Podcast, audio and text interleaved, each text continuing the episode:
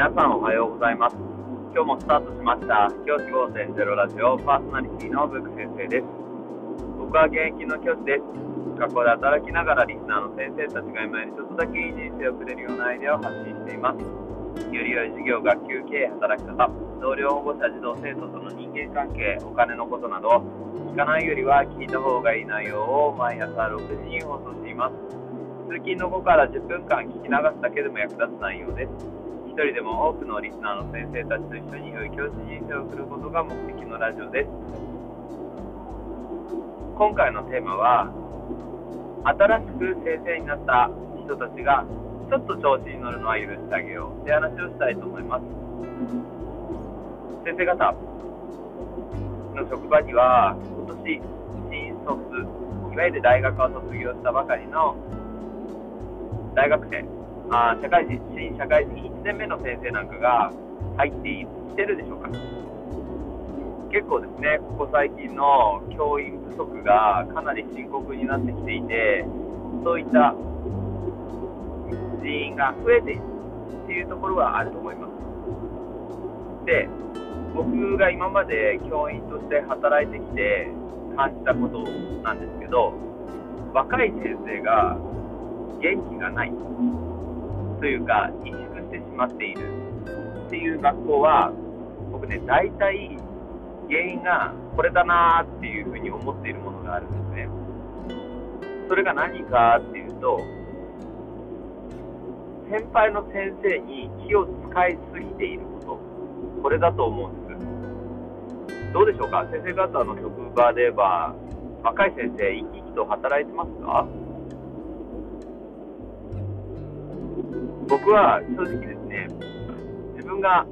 初任者だった頃に、生き生きと働けていたっていう自信がありません。それは、あることがきっかけだったんですけど、ちょっと今日はそのきっかけの話をしますね。それ何かっていうと、ちょっと自分の中でこうはしゃいでしまったことがあったんですよ。授業というよりは、まあ、職員室の中でこう少し調子に乗った、まあ、いわゆる大学生のノリみたいなものをしてしまったことがありました。その時にベテランの先生に、うるさいよ、大学生じゃないんだから静かにしなさいって言われた時がありました。それ以来、僕はその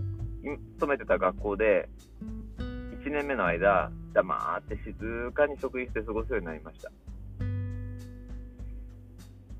この苦い経験があって、で、それ以来僕は若い先生が来た時に、その先生に対する、こう、スタンスとしては、ちょっとぐらい調子に乗った乗ってもいいよっていうスタンスにしてるんです。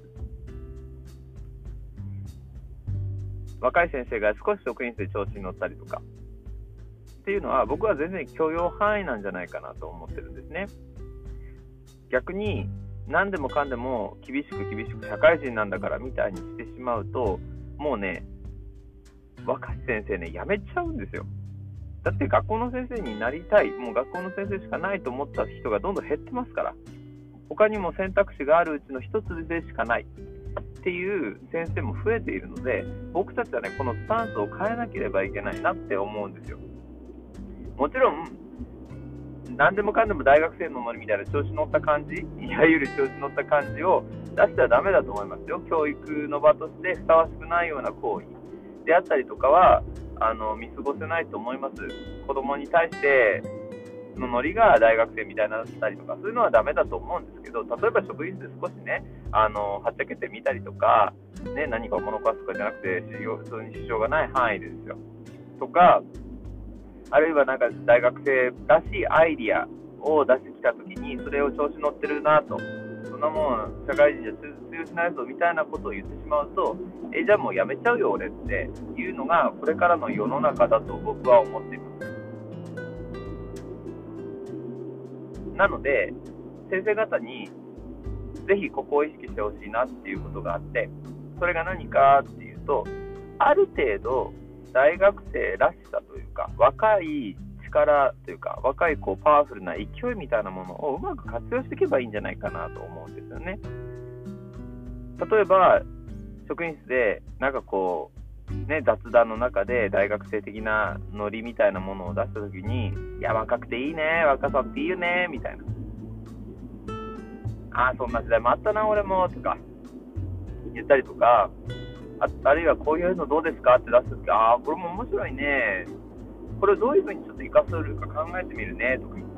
そういうような感じで、ぜひですね、その若い先生が言いやすい、自分の席があるっていうんですかね、それはあのメメンタル的な意味で、席があるっていう状態を作ってあげてほしいなと思います。本当に今の雇用情勢は変わってきています。学校の先生が全てだって思ってる若者は少ないと思います。だからすぐに離職するわけですよね。僕、それもそれで人生としてありだと思ってますし、学校の先生に魅力を感じなければやめていく、それ全然構わないと思うんですよね。人生なんて一度きりだし、誰かにね、それを縛られるっていうことはないですから。ですが、せっかくなったんだったら楽しいな、この仕事やってて面白いな、俺の意見、私の意見通るなっていうような環境で仕事をさせてあげたい。その上で辞めるとか、続けるとか、そういったことを判断させてあげたいなというふうに思います。少なくとも僕が1年目のようにですね、あの身を潜めて目立たないようにみたいな、みたいな大学生、新社会人が増えないことを僕は祈っています。では今日はこの辺で、起立で着席、さようなら、また明日。今日は車載配信でお送りしました。